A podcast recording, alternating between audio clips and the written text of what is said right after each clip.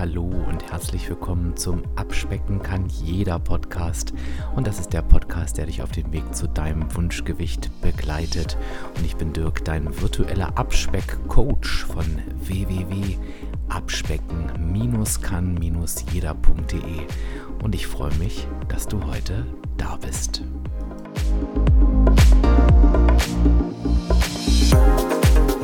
So, liebe Hörerinnen, lieber Hörer, ich habe heute eine junge Frau in meinem Podcast zu Gast, die nicht nur eine tolle Podcast-Kollegin ist. Und ich lege dir direkt den Podcast Ernährungspsychologie leicht gemacht ans Herz, sondern sie ist auch, wie es der Podcast-Titel auch schon ein Stück weit verrät, Expertin der Ernährungspsychologie.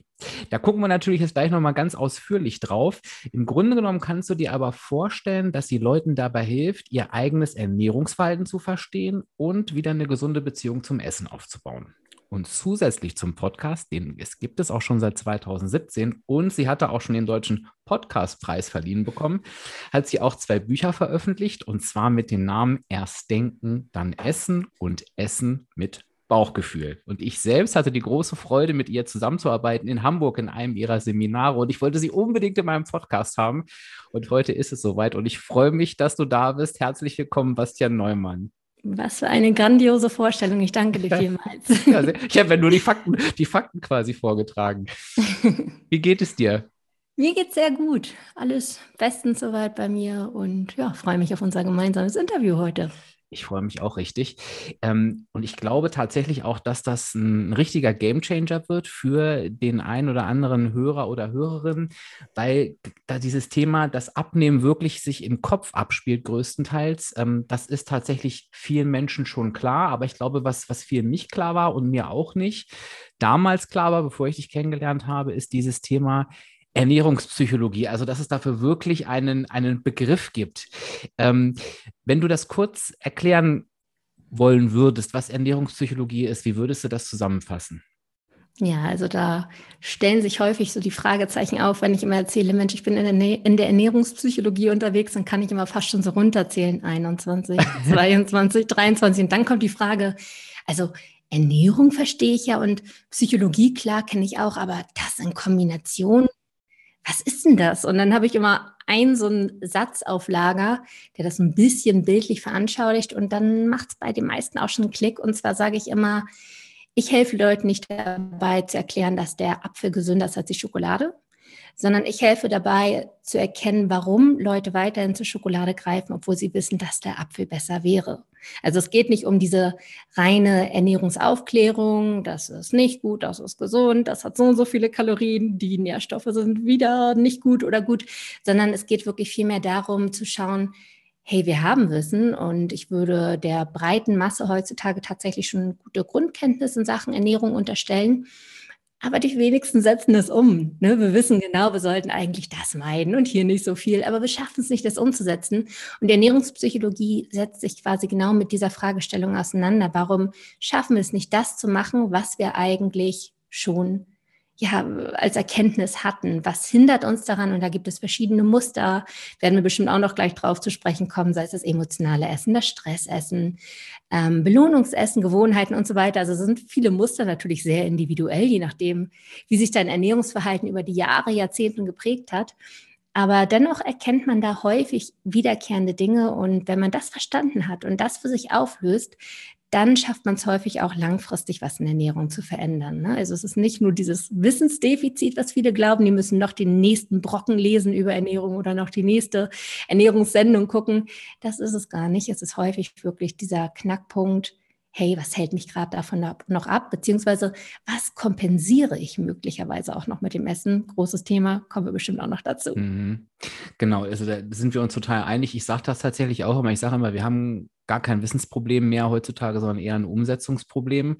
Und ich, ich finde, was es bei dir so spannend macht, und da freue ich mich auch schon ähm, auf das Gespräch, ist, dass du das so schön greifbar machst, weil ich merke das natürlich auch bei mir selber und auch bei vielen Hörerinnen und Hörern. Allein das Wissen darum, dass ich ein Umsetz Umsetzungsproblem habe, das hilft mir am Ende auch nicht weiter, ne? weil klar merke ich irgendwie, das war, war gerade dein, dein klassisches Beispiel. Ich weiß doch genau, ich sollte jetzt auf dem Sofa lieber die Möhre essen, aber ich gucke mir quasi dabei zu, wie ich es nicht tue und ich kenne es von mir. Ich denke dabei auch noch, Dirk, warum machst du das jetzt? Und trotzdem tue ich es. Und, und da so ein bisschen dahinter zu gucken, da freue ich mich richtig drauf. Jetzt hast du ja wahrscheinlich aber auch irgendwie eine eigene Geschichte, wie du überhaupt da hingekommen bist zu diesem Thema Ernährungspsychologie. Magst du dazu noch ein bisschen was erzählen? Die habe ich absolut. Also man muss ja sagen, das ganze Thema Ernährungspsychologie ist noch recht nischig. Also es ist noch ein recht neues Forschungsthema, das es noch nicht so lange gibt und äh, was immer weiter wächst. Aber deswegen stößt man da oder viele sto stoßen da eher nicht drauf oder eher recht spät. Und so war es bei mir auch. Also mein Leben wurde relativ früh durch das ganze Thema Ernährung geprägt. Also Entschuldigung, ähm, ich komme ursprünglich mal aus dem Judo. Also ich habe Judo mal als Leistungssport gemacht und habe da auch recht früh gestartet im Alter von sechs Jahren. Und im Judo ist es so, dass man in Gewichtsklassen kämpft. Das heißt, ich wurde auch wirklich von klein auf, seitdem ich ein kleiner Stöpsel war, mehrmals die Woche gewogen im Training und je nachdem, welches Turnier anstand, sollte ich dann tatsächlich auch abnehmen, zunehmen oder mein Gewicht halten. Also es war jetzt nicht krass mit Druck irgendwie, aber ich war auch sehr ehrgeizig dabei und wollte was schaffen. Und das hat dazu geführt, dass ich dann schon recht früh im Grundschulalter tatsächlich auch heimlich mein Schulbrot weggeschmissen habe in der Schule, wenn ich schon wusste, okay, heute Nachmittag ist Training, es geht auf die Waage, ich muss vielleicht noch ein, 200 Gramm gut machen hau das mal einfach weg. Ne? Also das heißt, ich habe schon früh diesen Zusammenhang verstanden zwischen, ah, okay, ich esse mehr, ich nehme zu, ich esse weniger, ich nehme ab, ich kann das beeinflussen.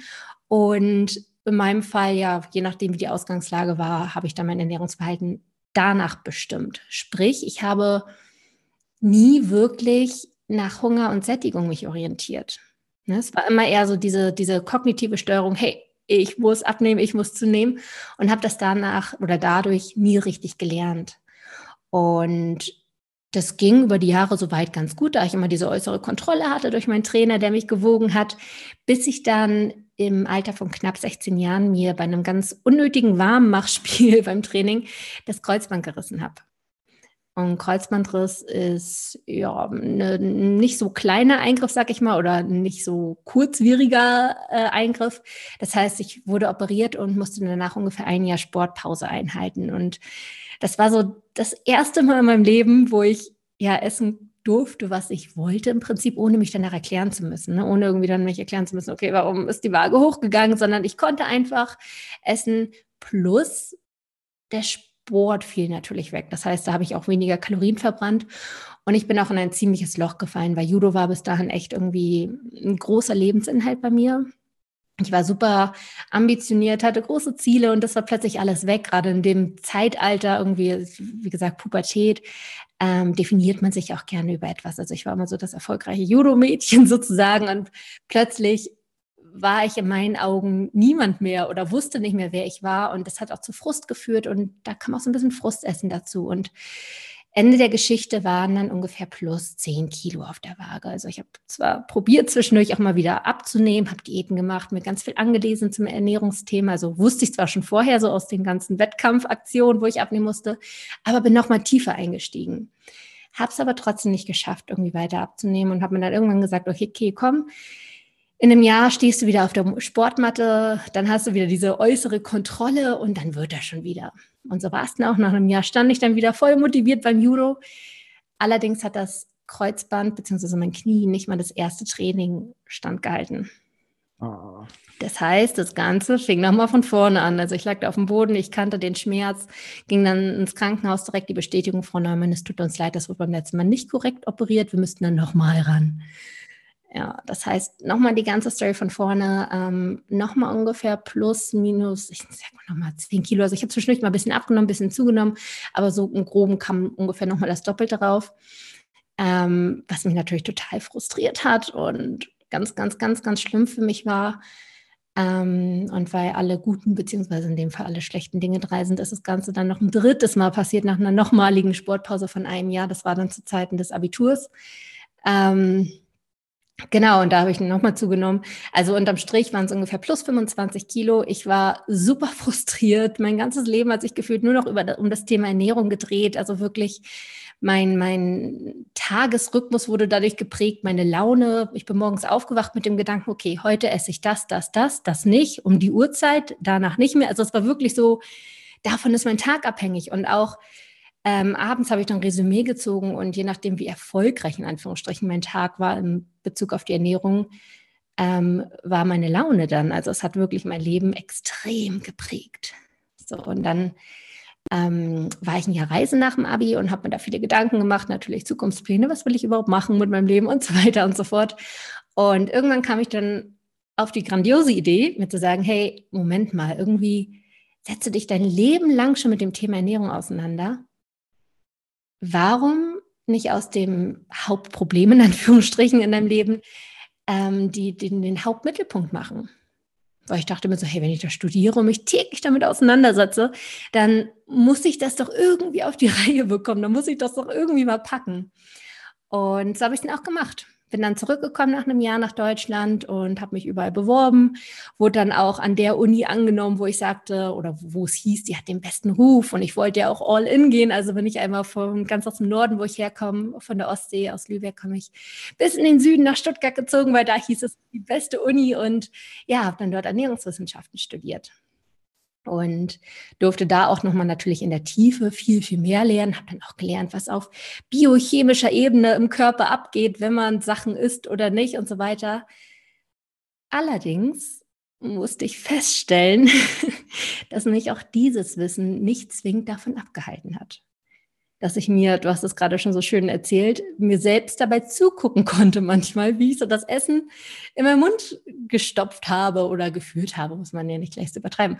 Aber ich konnte mir selbst dabei zugucken, konnte mir dabei sagen, hey, das ist aus Grund XYZ gerade uncool oder führt auf jeden Fall nicht zu dem Ziel, das du gerne erreichen möchtest, konnte es aber nicht unterbinden. So, und dann hatte ich aber zwei Module in, in meiner Uni, die hießen Ernährungspsychologie. So, und das war für mich so ein bisschen der Kern oder Game Changer, weil es, zugegebenerweise waren die schon eher oberflächlicher, so ein bisschen an der Oberfläche kratzend.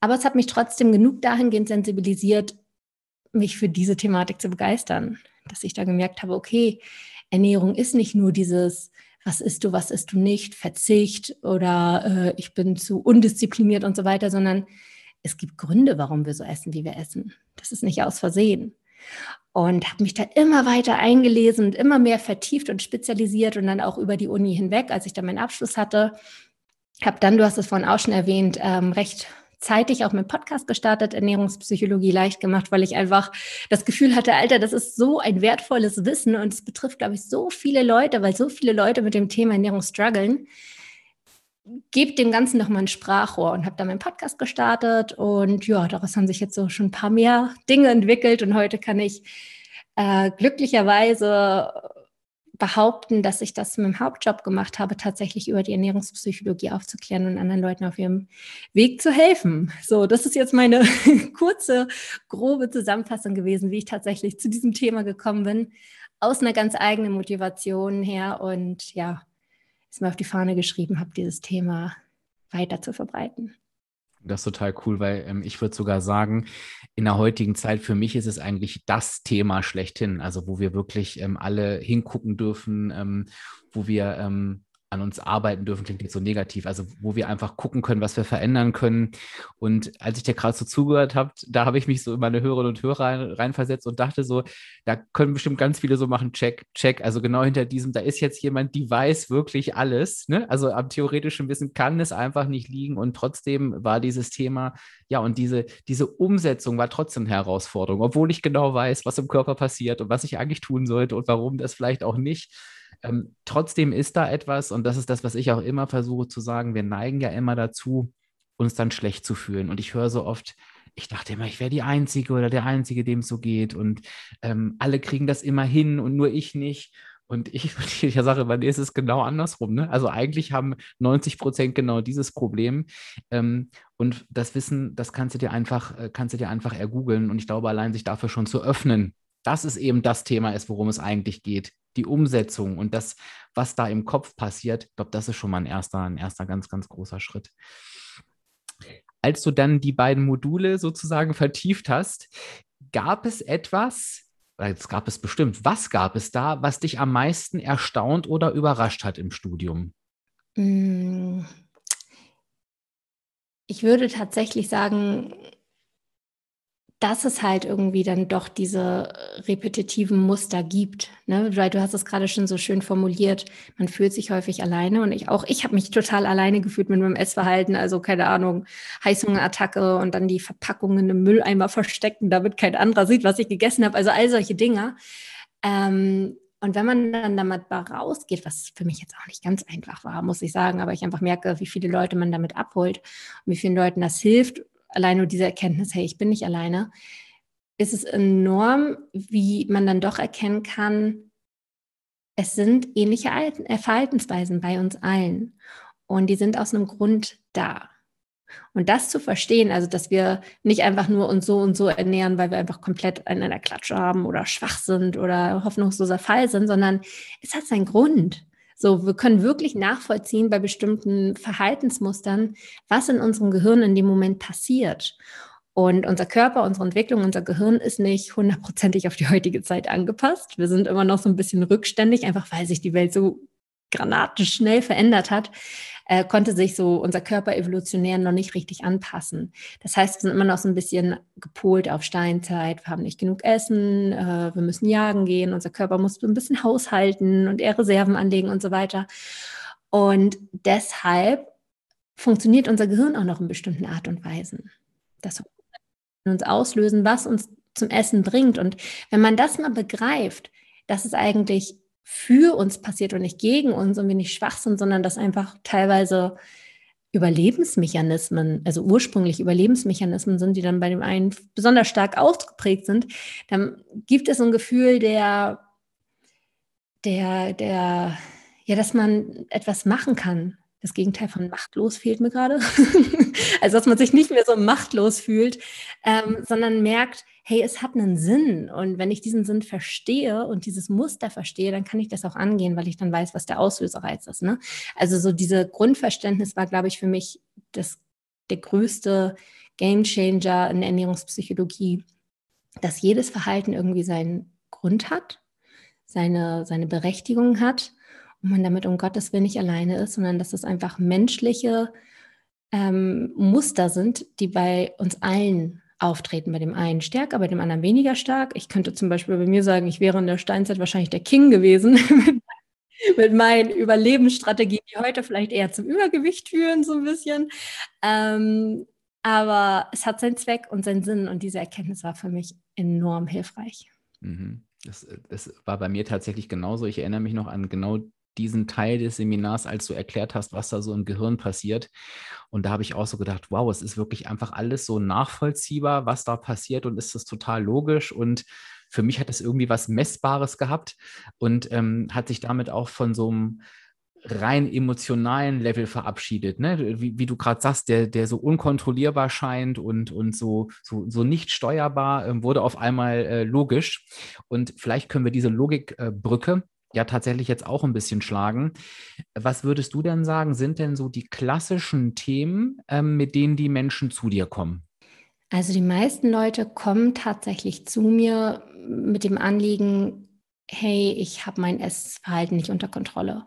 Ich esse zu viel, ich möchte gerne abnehmen. Also eher so diese, ich sag mal, Folgen eigentlich, die entstehen aufgrund von XY, werden wir gleich auch noch drauf eingehen.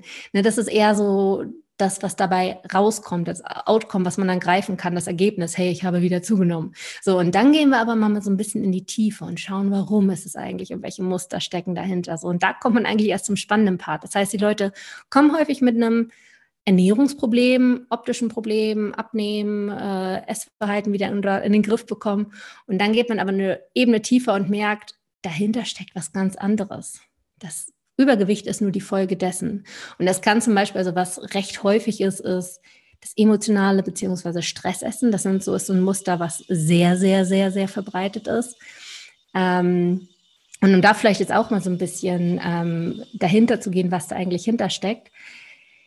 Essen ist ja etwas sehr, sehr Wichtiges für uns. Ne? Also essen müssen wir, damit wir überhaupt existieren können. So, das heißt, es ist wirklich etwas Überlebenswichtiges. Und die Natur war super schlau und hat so überlebenswichtige Prozesse doppelt abgesichert. Weil die Natur immer darauf aus ist, äh, also die, die Kernziele sind, dass wir ähm, unsere Spezies erhalten und unsere Spezies fortpflanzen. Das sind so die Kerndinge. Das ist elementar wichtig und darauf ist alles ausgepolt. Und was gehört dazu?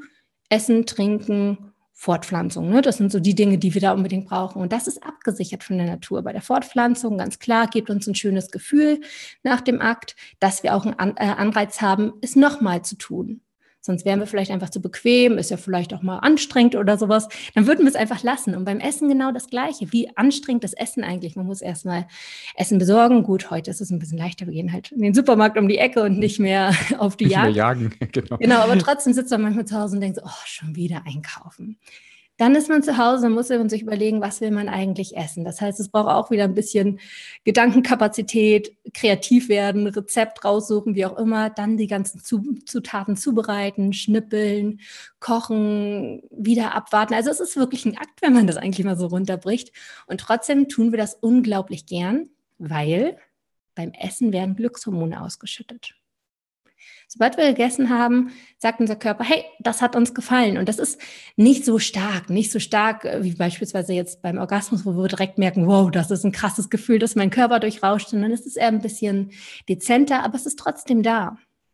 So, und das sichert ab, dass wir immer wieder einen Anreiz haben zu essen, auch wenn es eigentlich ein Aufwand ist.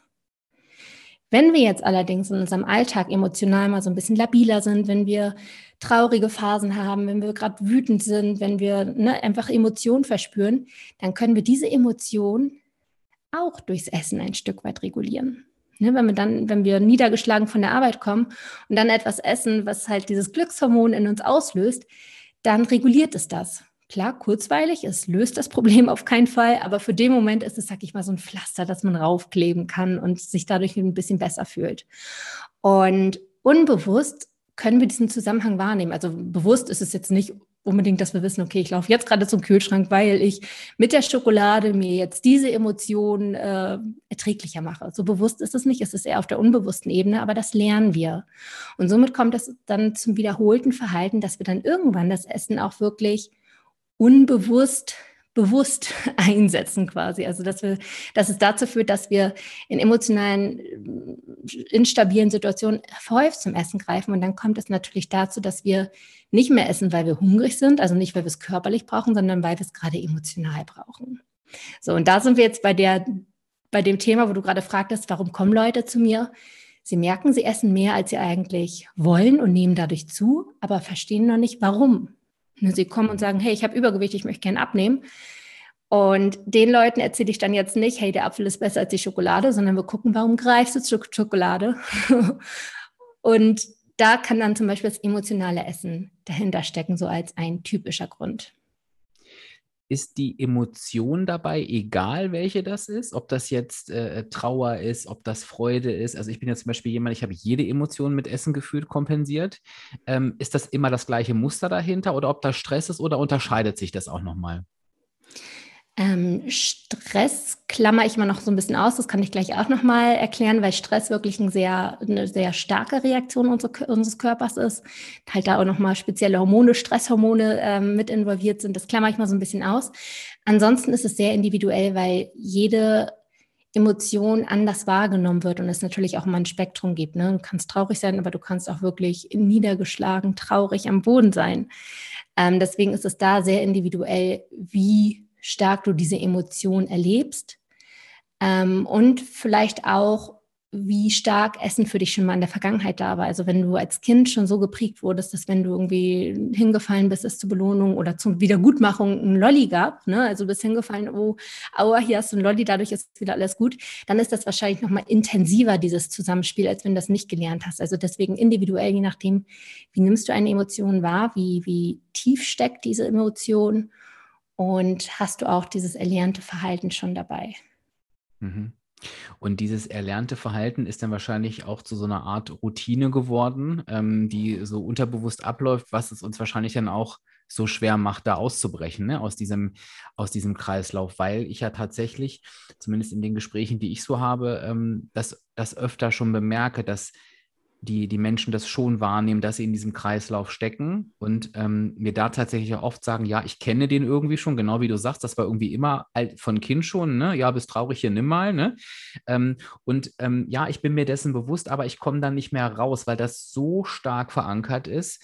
Ähm, das macht wahrscheinlich dann den, den Unterschied, wie, wie schwierig das ist, oder, oder kann man das so gar nicht sagen? Doch, doch, auf jeden Fall. Also da gibt es ein ganz großes Spektrum ähm, habe ich auch schon wirklich von bis gehabt äh, in, in, Coachings, dass einige sagen, hey, ich esse einfach mehr, weil es schmeckt halt gut und Gott, wenn ich dann mal irgendwie, wenn mich jemand falsch angeguckt hat und mich das bisschen runterzieht, dann nehme ich halt die Schokolade. Ich bleibe immer bei diesem klassischen Schokoladenbeispiel, kann natürlich alles andere sein, aber ich hatte halt auch wirklich äh, schon Leute bei mir sitzen, die in ihrer Kindheit traumatische Erlebnisse hatten, Verluste hatten und Essen für die da war. Ne, also es ist ein ganz, ganz großer Unterschied. Und da ist es dann auch unglaublich relevant, auch für mich zum Beispiel, äh, die Grenze zu ziehen. Weil ab einem gewissen, bis zum gewissen Punkt, sag ich mal, ist einfach das Bewusstsein alleine schon Hilfestellung genug, dass man merkt, hey, da, da, deshalb reagiere ich so, okay, dann arbeite ich doch mal daran, also an der Emotion, an der Emotionsregulation und dann brauche ich das Essen gar nicht mehr und das reicht schon. Dann gibt es Fälle, okay, da muss man dann vielleicht mal so ein bisschen tiefer reingehen, so ein bisschen schauen, okay, was gibt es für alternative Verhaltensweisen, die ich quasi äh, mit dem Essen ausset, äh, ähm, austauschen könnte. Aber es gibt halt auch die Fälle, und da meine ich gerade, wo auch ich meine Grenzen ziehen muss, die wirklich traumatische Erlebnisse dahinter haben. Und ich bin Ernährungswissenschaftlerin, ich bin keine Psychologin, ähm, wo man dann auch klar erkennen muss, okay, da bedarf es einer Therapie, dass man wirklich verhaltenstherapeutisch beispielsweise da reingeht und äh, einfach nochmal tiefer ansetzt. Und da ist es einfach wirklich wichtig, diese Unterscheidung zu erkennen, zu treffen und auch für sich selbst, wenn man davon betroffen ist, ähm, ja, gegebenenfalls anzunehmen und nicht zu sagen, es ist irgendwie äh, schlecht, sich helfen zu lassen und ich bin noch nicht verrückt, jetzt zum Psychologen zu gehen, sondern sagt, okay, ich habe da meine Knackpunkte. Aber das Schöne ist einfach, dass es Leute gibt, die diese Knackpunkte wirklich aufbrechen können. Und da einfach nochmal ein großer Appell, dass man da für sich selbst das ein bisschen auch differenziert natürlich auch gerne mit professioneller Hilfe und sich dementsprechend Hilfe sucht absolut. Und nicht in diesen Gedanken abrutscht, ähm, äh, ja, das ist ja eine aktive Handlung, ähm, die muss ich irgendwie in den Griff kriegen und wenn ich das nicht kann, dann, dann bin ich schlecht, sondern eben auch wirklich zu sagen, wenn ich merke, es geht nicht, mir da eben absolut den Support von außen zu holen. Ja, finde ich, das finde ich auch nochmal ganz wichtig. Wenn wir die einzelnen Phasen uns jetzt angucken, du hast sie ja gerade schon so grob angerissen, denn, und ich möchte mich mit diesem Thema auseinandersetzen für mich. Also der Hörer, die Hörerin oder der Hörer sagt jetzt gerade, ja, ich glaube, dieses Thema emotionales Essen ist bei mir präsent. Ähm, war der erste Schritt zu gucken, warum esse ich eigentlich? Ne? Also einfach zu gucken, was ist denn der Grund dafür? Ist das, ist das eine Emotion? Ähm, was möchte ich damit vielleicht erreichen oder kompensieren? Also mir das erstmal bewusst zu machen. Wenn ich das jetzt für mich rausgefunden habe, was könnte da der nächste Schritt sein, ähm, wie ich dann vorgehen kann? Also bleiben wir mal bei der Schokolade und ich merke jetzt wirklich, ähm, so abends auf dem Sofa, ähm, entweder ist es, war der Tag halt so, also bin ich so er, erschöpft und will mich damit irgendwie belohnen oder ähm, der, ich, der Tag war so gut und ich will mich auch damit belohnen. Also ich habe so ein klassisches, egal in welcher Stimmung, ähm, Belohnungssymptom und merke das auch. Was wäre denn da so für mich der nächste Schritt, wie ich da aus diesem Kreislauf rauskommen kann? Genau, also um vielleicht nochmal den ersten Schritt so ein bisschen plastischer zu machen, mhm. greifbarer mhm. zu machen, ähm, gebe ich da immer noch gerne einen Satz mit, den ich einfach selbst äh, sehr liebe und der mir sehr hilft. Und zwar, wenn du einfach auf dem Sofa sitzt und merkst, hey, ich möchte gerade wieder zum Kühlschrank und Hunger habe ich eigentlich gar nicht. Oder was ist das dahinter, dass man sich die Fragestellung oder diesen Satz sagt, wenn Hunger nicht das Problem ist, dann ist Essen auch nicht die Lösung. Also einmal hinterfragen, ist Hunger gerade der Grund, dass ich essen möchte. Ist das der Grund? Wenn ja, grünes Licht, Kühlschrank, Stage is yours. So, wenn man aber merkt, Hunger ist gar nicht das Problem, sondern etwas anderes, dann sollte Essen eigentlich nicht die Antwort sein, weil es dann eine Kompensationsstrategie ist, die dich dann kurzfristig, habe ich ja schon gesagt, aufmuntert, aber das Problem eigentlich nicht löst. Deswegen dieser Satz, wenn Hunger nicht das Problem ist, dann ist Essen nicht die Lösung. Ganz, ganz wichtig. So für den ersten Schritt nochmal. Wobei sich da auch so ein bisschen das weitere Vorgehen schon ähm, hervortut. Und zwar, wenn man einfach erkennt, dass Hunger nicht das Problem ist, dass man dann hinterfragt, was ist denn das eigentliche Problem? Ne? Was ist denn der Auslöser, warum ich jetzt gerade zum Essen greife? Und das hat viel mit Reflexion zu tun. Das hört sich jetzt gerade so easy an, so total, ja Gott, warum habe ich das bis heute nicht gemacht? Aber es ist gar nicht so leicht, sich manchmal so mit sich selbst auseinanderzusetzen und seine Scheuklappen abzunehmen und mal zu hinterfragen, was läuft denn vielleicht gerade nicht ganz so gut in meinem Leben, was dazu führt, dass ich mich jetzt frustriert fühle, traurig fühle, wie auch immer, ne? dass man da wirklich mal reflektiert, was ist der Auslöser. Und wenn man das dann irgendwann greifen kann für sich, und das kann ein Prozess sein, der wirklich längere Zeit für sich äh, in Anspruch nehmen kann. Ne? Also ich mache das jetzt natürlich so ein bisschen im Zeitraffer. Wenn man das für sich erkannt hat, was dahinter steckt, dann kann man natürlich schauen, dass man den Auslösereiz in Angriff nimmt um jetzt mal wieder ein ganz simples Beispiel zu bringen.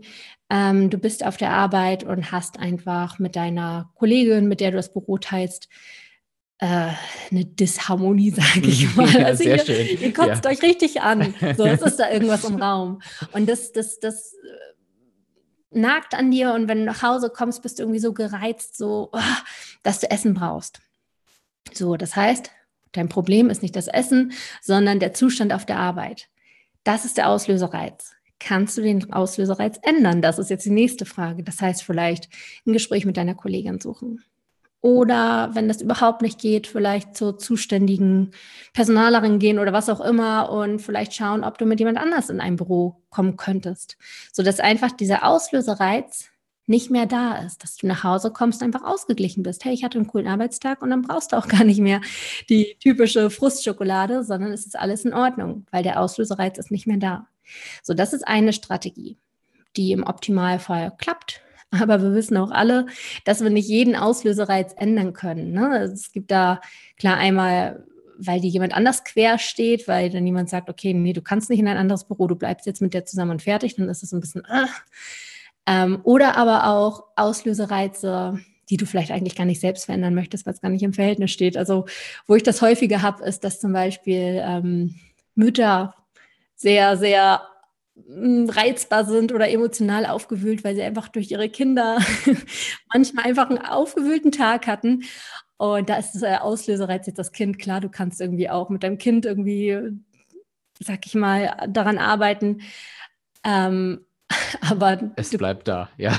Es bleibt da, genau. Ja. Also es würde jetzt nicht im Verhältnis stehen zu sagen, okay, ja, nee, dann, dann gebe ich das Kind jetzt einfach für immer ab und schau und dadurch brauche ich meine Schokolade nicht mehr. Also steht halt nicht im Verhältnis und das muss man natürlich schauen. Manchmal gibt es Auslösereize, wo du wirklich mit ein, zwei, dreimal um die Ecke denken, eine Lösung findest. Manchmal ist das ein bisschen schwieriger. Und wenn es schwieriger ist, dann können wir auf die andere Seite gehen. Und zwar können wir gucken, wie kompensieren wir denn jetzt gerade diesen Auslösereiz? Weil es gibt immer Dinge in unserem Leben, die uns stören und nerven und wir dann darauf reagieren.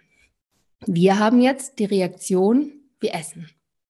Ne, eine sehr verbreitete Reaktion. Warum? Weil es einmal gesellschaftlich anerkannt ist. Also wenn du irgendwie dir ähm, an der Ecke im Laden einen Schokoriegel kaufst, guckt dich keiner komisch an. Wenn du jetzt aber eine alternative Reaktion hast, also ich hatte zum Beispiel auch mal eine ähm, das war, glaube ich, bei auf einer Workshop-Tour, wo du dabei warst, ähm, die hat gesagt, was mich total runterbringt und mich beruhigt, ist zum Beispiel ein Fußbad.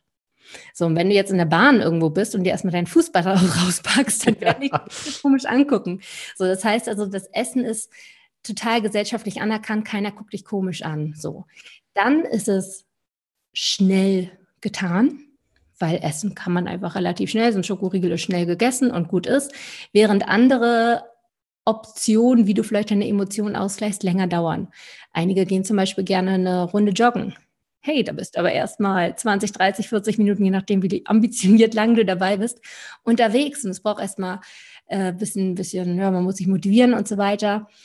Ähm, und es ist halt auch schnell erreichbar, weil Essen gibt es heutzutage, also zumindest ich, ich wohne in Berlin, wirklich äh, jede 100 Meter, 50 Meter, jede 10 Meter eigentlich, hast du irgendwie eine Möglichkeit, etwas zu essen, während andere Dinge limitiert sind.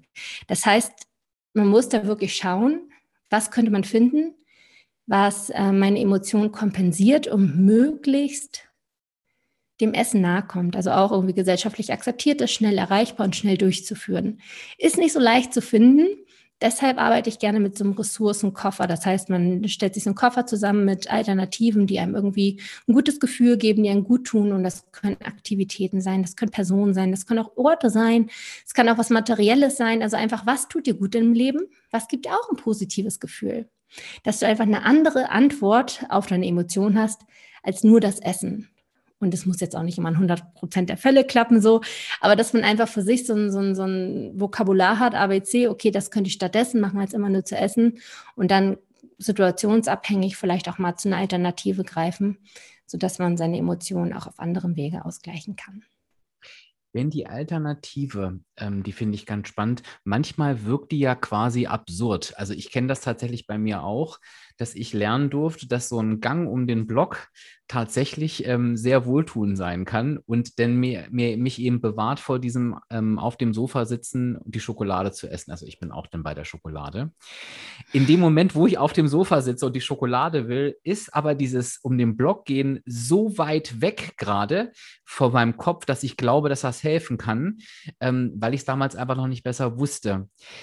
Würdest du sagen, die, das Ziel ist dann wirklich, dass ich mir das eben einfach vornehme, zu sagen, doch, ich gehe aber um den Block oder ähm, sollte ich mir etwas suchen, was, ähm, wie hast du gesagt, leichter verfügbar ist, auch in der Umsetzung ähm, als Alternativhandlung? Beides. Also ich kann es super nachvollziehen. Ich glaube, hätte mir vor fünf, sechs, sieben Jahren jemand gesagt, ey, anstatt zu essen, lauf doch mal eine Runde um den Block, hätte ich ihm sowas von dem Vogel gezeigt. Also steht sowas von nicht im Verhältnis. Ähm, aber zum einen kann man natürlich auch niedrigschwellig anfangen. Das mhm. ist jetzt das, was du schon eben so ein bisschen angedeutet hast, dass man halt nicht gleich mit der großen Runde um den Block, sondern man kann niedrigschwelliger anfangen. Ähm, das heißt, vielleicht weniger kurz spazieren gehen, sei es nur fünf Minuten anstatt gleich eine halbe Stunde dass der Aufwand nicht so groß ist. Oder äh, ja, ich überlege gerade, was, was gerade noch die, die, die kleine Variante von Spazierengehen ist, aber dass man da einfach Treppe rauf, Treppe rauf, Treppe runter, vielleicht irgendwie sowas. Hm. Genau, wenn es auch das nur wäre, dass man einmal so ein bisschen den Raum verlässt, das hilft ja manchmal auch schon, dass man den Raum verlässt, einmal Tapeten wechselt, einmal seinen Körper irgendwie fühlt, bewegt. Also dass man da wirklich möglichst ähm, gering einsteigt von der Hürde und nicht gleich sagt, up, da will ich hin, das muss es gleich sein, sondern sich da nach und nach steigert. Und zum anderen, dass man aber, wenn man es dann tatsächlich getan hat, das auch wirklich zelebriert und vielleicht sogar ähm, irgendwie für sich festhält. Also, dass man, wenn man das mal gemacht hat, danach fühlt man sich ja, also ich kenne das von mir total, wenn ich da mal laufen war oder so, denke ich danach so, Alter, das Leben kann so geil sein. Ich fühle mich gerade wie Gott. Ich könnte gerade Bäume ausreißen, also dieses richtige Glücksgefühl in mir. Und dass man das irgendwie für sich festhält. Sei es entweder, dass du den Moment so bewusst wahrnimmst und ihn wirklich bewusst in deinem Gehirn abspeicherst und nicht so, okay, ist jetzt zwar gut und fertig, sondern wirklich, ey, zelebrier das mal, nimm das mal wirklich wahr. Äh, das steigert natürlich die Motivation, das wiederzuholen oder sogar irgendwie äh, dir das schriftlich festhältst, dass du Tagebuch führst, äh, eine kleine Liste oder sowas. Yay, war heute geil, mit dem Datum hinter, äh, die Distanz erreicht oder die, die Minutenanzahl. Also, dass du einfach so ein bisschen so eine Euphorie entwickelst für dich. Und das ist natürlich auch ein Anreiz, es wieder und wieder zu tun. Also niedrigschwellig einsteigen. Und wenn du was getan hast, zelebriere das, weil das einfach dazu führt, dass du es gerne nochmal tust. Mhm. Und wenn jetzt jemand denken sollte, naja, wenn ich jetzt Treppe runter und Treppe rauflaufe, dann hole ich mir halt dann die Schokolade aus dem Kühlschrank.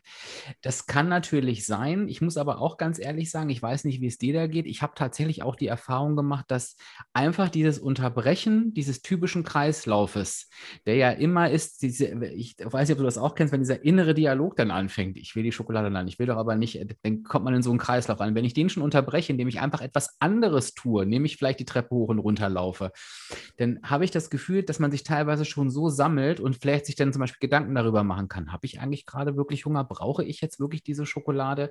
Dass das schon so sehr hilft. Also das, äh, finde ich, sollte man gar nicht unterschätzen, so, so einen gewohnten Kreislauf zu verlassen. Genau, also einmal finde ich es unglaublich wichtig, davor zu sagen, ähm, wir alle sind mal emotionale Esser. Und das ist ab und zu auch voll okay. Also ich bin da auch nicht frei von. Ich stehe auch manchmal vom Kühlschrank und denke, wenn Hunger nicht das Problem ist, sonst esse nicht die Lösung. Habe ich Hunger? Nö. Esse ich trotzdem? Gott, ja, heute schon. So, ne? Also, dass man sich mal davon frei macht, dieses, ey, ich muss immer 100 Prozent abliefern. Nein, es ist mal okay. Wir sind alle emotionale Esser. Sogar jemanden, den du auf der Straße siehst und denkst so, boah, so will ich mal aussehen. Ey, die essen auch mal emotional. Ne? Also, das einmal vorab nochmal gesagt, es ist ab und zu voll okay. No pressure. Wir sind alle nur Menschen und das sind, wie gesagt, logische Verhaltensweisen, weil die Natur darauf gepolt ist. Ne? Wir wissen, hat seinen Sinn. So, aber was du jetzt gerade sagst, ist komplett richtig, dass diese, diese, dieser Interrupt, diese Unterbrechung, dieser, dieses sonst gewohnten Verhaltensmuster schon enorm was verändern kann, weil man da einmal rauskommt aus diesem Ablauf. Ich mache jetzt das und das ist funktioniert häufig auch ganz, ganz unbewusst. Ne, dass du dann so zum Kühlschrank läufst und das gar nicht wahrnimmst und schwupps, ist es aufgegessen. So, das heißt, durch diese Fragestellung einmal, diese Reflexion, habe ich gerade wirklich Hunger, kommt man schon mal so ein bisschen raus.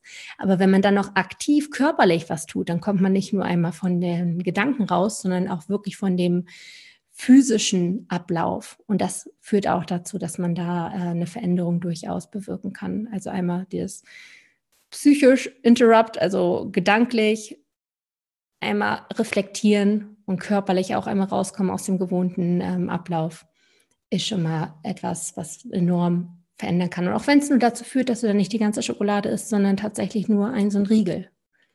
Volles Erfolgserlebnis, aufschreiben, zelebrieren ist richtig, richtig, richtig gut. Mhm.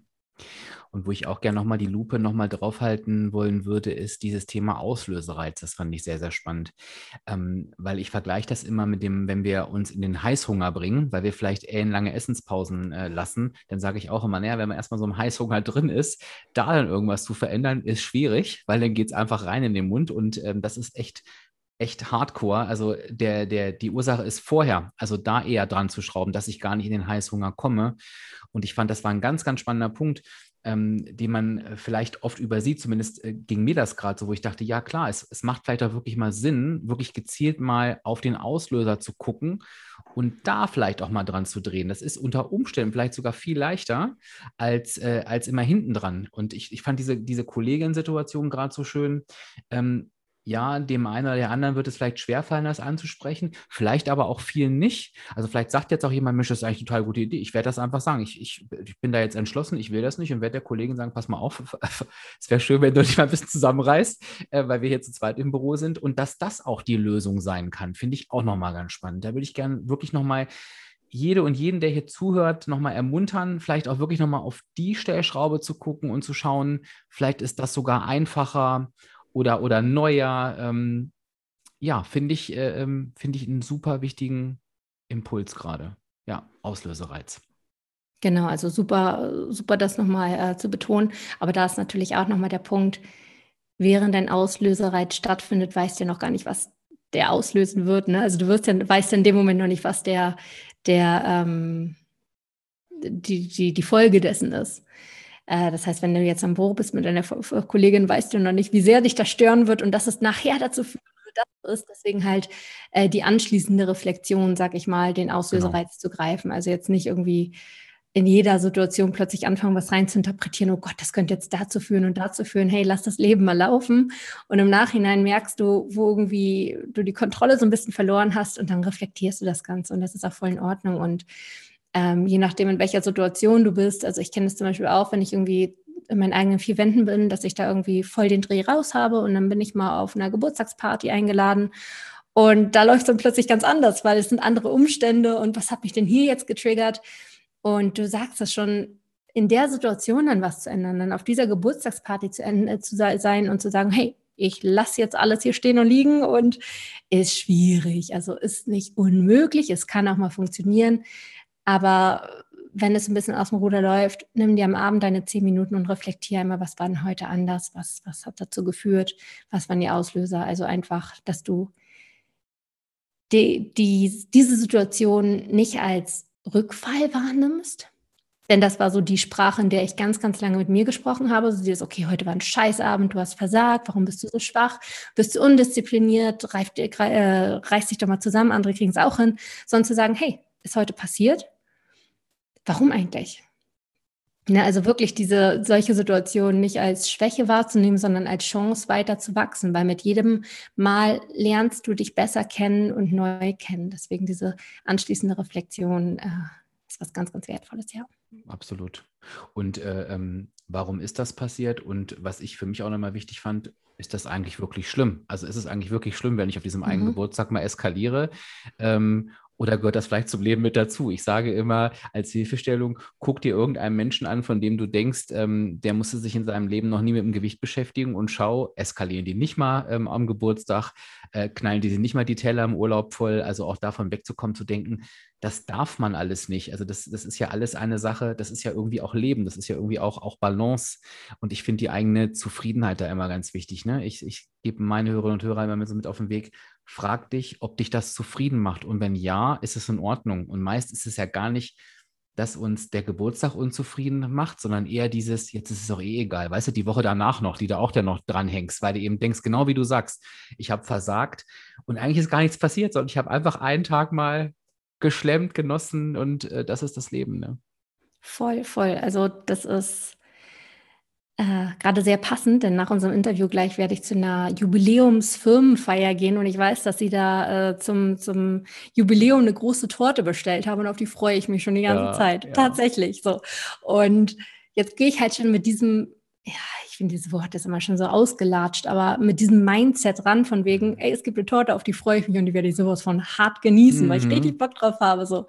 Und ich weiß, dass die gleiche Situation vor ein paar Jahren wäre so gewesen, dass ich davor so drauf gewesen wäre, oh Gott, es gibt eine Torte, I know.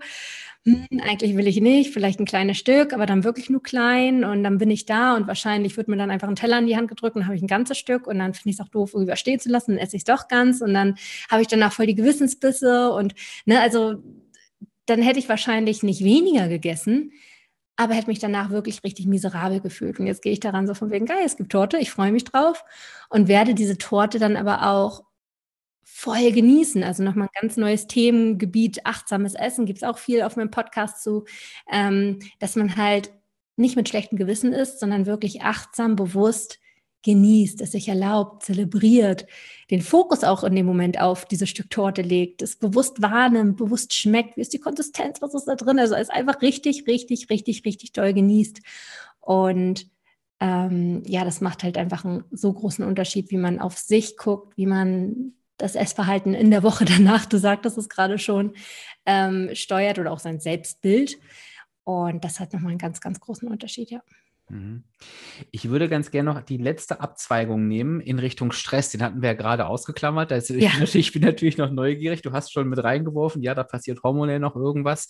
Ähm, wie, wie ist das denn mit dem, mit dem Stressessen?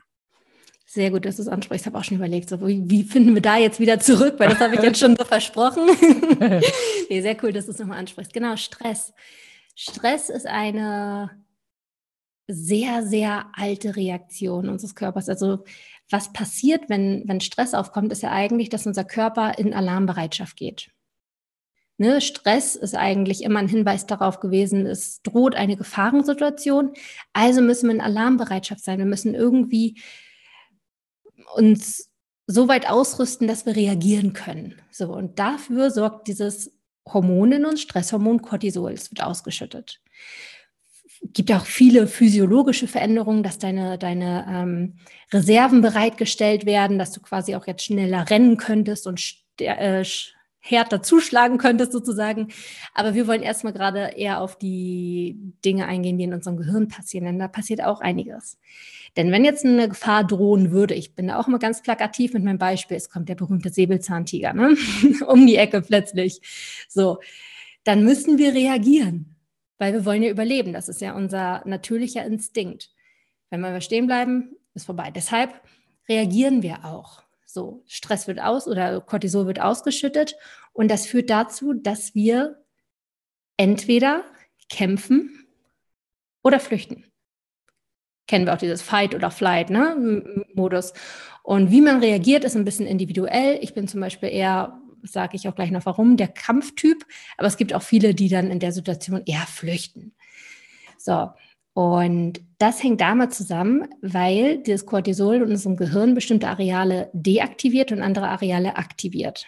Wir haben unter der Stirn, unter der Stirn den sogenannten ähm, präfrontalen, Kor präfrontalen Kortex sitzen. Und das ist so der mitjüngste Bereich in unserem Gehirn, hat sich also evolutionstechnisch erst recht spät entwickelt. Und da liegt dieses ganze reflektierte Handeln, ne? das, was wir eben auch schon angesprochen haben. Brauche ich das gerade eigentlich? Brauche ich es nicht? Mit dem man da vorplanen kann, okay, wenn ich heute das esse, hat das einen Einfluss auf mich und mein Leben in x Tagen oder Wochen. Also dieses reflektierte ähm, Handeln und Überlegen ist dort beheimatet. Haben viele, viele Tiere auch nicht oder weniger ausgeprägt. Wir Menschen haben es am stärksten ausgeprägt. Und im Kontrast dazu gibt es im Hinterkopf noch das sogenannte Stammhirn oder auch Reptiliengehirn genannt, weil Reptilien einfach nicht viel mehr als diesen Bereich haben. Ähm, und da liegen diese ganzen Urinstinkte, was wir gerade schon angesprochen haben, dieses Fight oder Flight, ich muss überleben, ich reagiere einfach nur. Und wenn jetzt so eine Gefahrensituation kommt, der Säbelzahntiger steht vor uns, dann sorgen diese Stresshormone dafür, dass der präfrontale Kortex blockiert wird. Warum? Weil wir in dem Moment einfach gar nicht diese Zeit hätten zu reflektieren. Wenn wir da stehen und dann überlegen, okay, ich könnte jetzt einmal nach links laufen, dort könnte ich auf den Baum klettern, rechts wäre eine Hütte, da könnte ich mich verstecken oder, ne, also in der Zeit hätte der Säbelzahntiger dich schon längst gehabt, deswegen unnötig in dieser Reaktion. Naturschlau sagt weg, blockieren. Stattdessen reagieren wir instinktiv mit unserem Überlebensinstinkt, also sprich Stammhirn voll aktiviert. Fight oder Flight, jetzt kämpfen oder flüchten. Und ja, wenn wir jetzt irgendwie in einer Gefahrensituation wären wie mit einem Säbelzahntiger, wäre es vielleicht auch hilfreich zu kämpfen, aber heute sehen die Situationen meist anders aus. Das heißt, Stress wird, ich bin mal wieder bei der Arbeit, ausgelöst, weil dein Chef irgendeine Abgabe von dir haben will. So, jetzt könntest du kämpfen oder halt flüchten. So, und das, um das mal so ein bisschen plastischer auszumachen, sehen wir im Alltag auch. Ich zum Beispiel erinnere mich mal zurück an unsere ähm, meine Uni-Phase. Das heißt, äh, Klausur stand an, das war ein großer Stresspunkt. Dann gab es Leute, die haben vor einer Klausur kein Bissen runterbekommen, während ich eher zum Essen gegriffen habe. Ich auch, Bastian, ich auch, ja. Du auch, genau. Machen viele Stress essen. Mhm. so, und was hat das jetzt mit dem, mit dem ähm, Essen bzw. Kämpfen zu tun? Essen ist schon seit jeher eine Überlebensstrategie gewesen. Wenn wir Essen haben, wussten wir, wie überleben wir. Äh, wir überleben am besten noch bunkern. Also in dem Moment hat das Essen jetzt nicht was mit Hunger oder nicht Hunger zu tun, sondern möglichst viel, weil so überleben wir möglichst lang. So, das heißt also, Essen ist ein Überlebenskampf während dieses Ich kriege nichts runter eher dieses Flüchten ist, um das nochmal in dieses Beispiel zu übertragen. Deshalb sage ich auch, ich wäre wohl eher der Kämpfer, weil ich zu essen anfange, während meine Freunde teilweise vor den Klausuren in der Uni kein Bissen runterbekommen haben, die mal sagten, oh, schon wieder eine Klausur erst um 13 Uhr, ich kann davor mal nichts essen, dann wird mein Magen so knurren und ich denke so, well, bis dann habe ich schon einiges gegessen. Absolut. so, das heißt also, es gibt das Kämpfen oder Flüchten, jetzt nochmal auf das Bürobeispiel anzuwenden, weil ich das eben äh, gesagt habe, du kannst natürlich auch deinem Chef jetzt einen auf, der Nase, auf die Nase hauen, wäre heute nicht mehr so schlau, deswegen suchen wir uns diese andere Strategien. Und das ist dann gegebenenfalls dieser Keksteller, dieser berühmte Keksteller, der im Büro steht. Und Essen. Und Essen, wie gesagt, halt gegebenenfalls auch den ganzen Teller leer, weil wir müssen ja bunkern. Es geht nicht um Essen. Äh, es geht nicht um Sättigung in dem Moment. Also um das nochmal so ein bisschen, ich glaube, ich bin jetzt mit dem Beispiel so ein bisschen hin und her geswitcht. Ich hoffe, man konnte dem trotzdem folgen, ähm, dass Kämpfen oder Essen quasi auch in gewisser Weise ein Überlebenskampf ist. Und wenn wir in diesen Stresssituationen sind, dann überleben wir eigentlich in dem Moment. Das ist das, was uns dazu bringt, dass wir mehr essen. Und halt, wie gesagt, auch nicht wirklich auf unsere Sättigungssignale achten, ist in dem Moment egal, wir wollen überleben.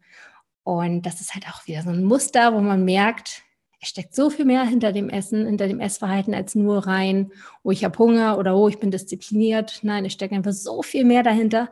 Jahrtausende, Zehntausende, Millionen Jahre alte äh, Mechanismen, die schon seit jeher bestehen, nur halt in unserer heutigen Zeit nicht mehr ganz so zeitgemäß vielleicht sind. Mhm.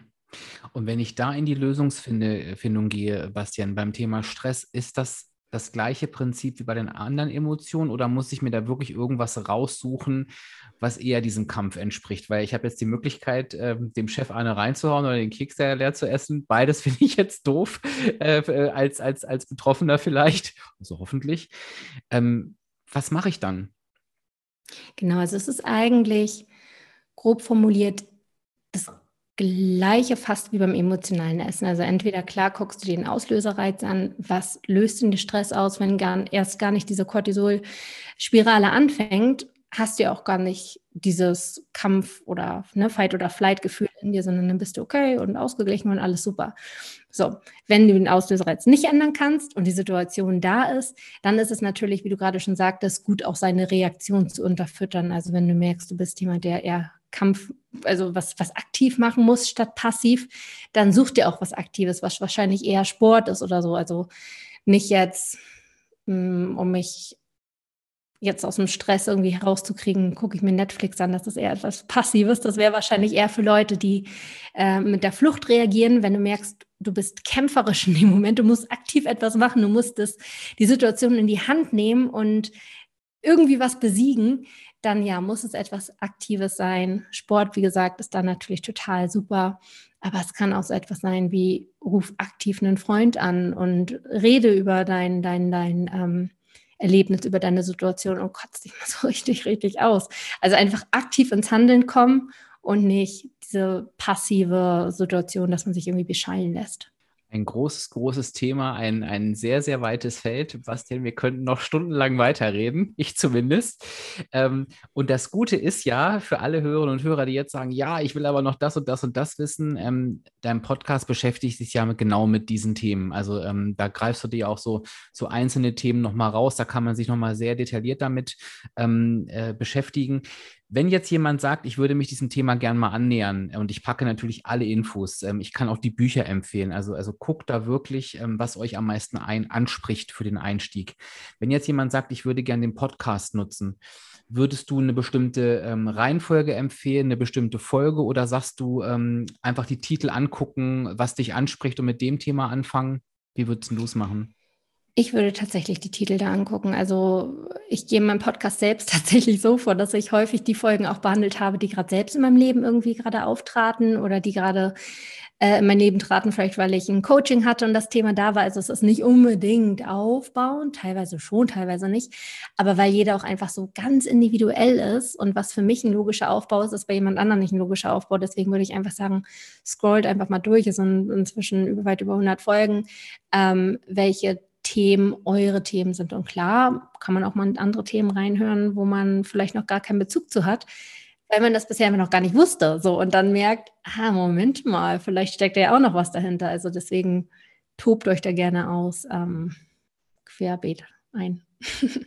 Und ich glaube, das ist klar, ganz klar rausgekommen, dass das auf jeden Fall ein Thema ist, wo man nicht nur hingucken darf, sondern auch hingucken sollte, was, was ein total klassisches Thema ist. Damit haben wir jetzt nochmal endgültig aufgeräumt. Nein, du bist nicht alleine, wenn es dich betrifft, sondern äh, du bist eine Person von ganz, ganz vielen. Und ähm, das wäre tatsächlich auch mein Aufruf heute. Ähm, es kommt ja der passende Instagram-Beitrag immer raus, wenn die Podcast-Episode erscheint. Schreib doch gern mal in die Kommentare, was du sagst. Was sind so deine Auslösereize beispielsweise? Was sind so deine Themen oder, oder was hat dich heute so besonders angesprochen? Das finde ich total spannend. Vielleicht kann man das Thema auch nochmal vertiefen. Also teilt das gerne mal. Vielleicht habt ihr auch schon eine Strategie gefunden, wie ihr damit umgehen könnt. Bin mir ganz, ganz sicher, alle, allein anhand der Kommentare werden wir sehen, dass das ein Thema ist, was, was ganz, ganz viele Menschen betrifft. Und dann bekommen wir vielleicht da eine ganz, ganz tolle Sammlung zusammen. Bastian, ich danke dir viel, vielmals, dass du da warst und äh, so toll mit uns in dieses Thema eingestiegen bist. Äh, es, hat, es hat, mich sehr, sehr gefreut, dass das, dass das geklappt hat. Und ja, wünsche dir ganz, ganz viel Erfolg weiterhin auf deinem Weg. Äh, ich werde natürlich auch weiter deinen Podcast hören und vielleicht hören wir uns ja irgendwann an irgendeiner Stelle nochmal wieder. Das hoffe ich auch sehr. Von mir auch nochmal ein großes Dankeschön, dass ich hier sein durfte und ja, durch deine Plattform quasi der Ernährungspsychologie auch noch meine Stimme geben durfte. Vielen Dank. Gerne. Tschüss. Ciao.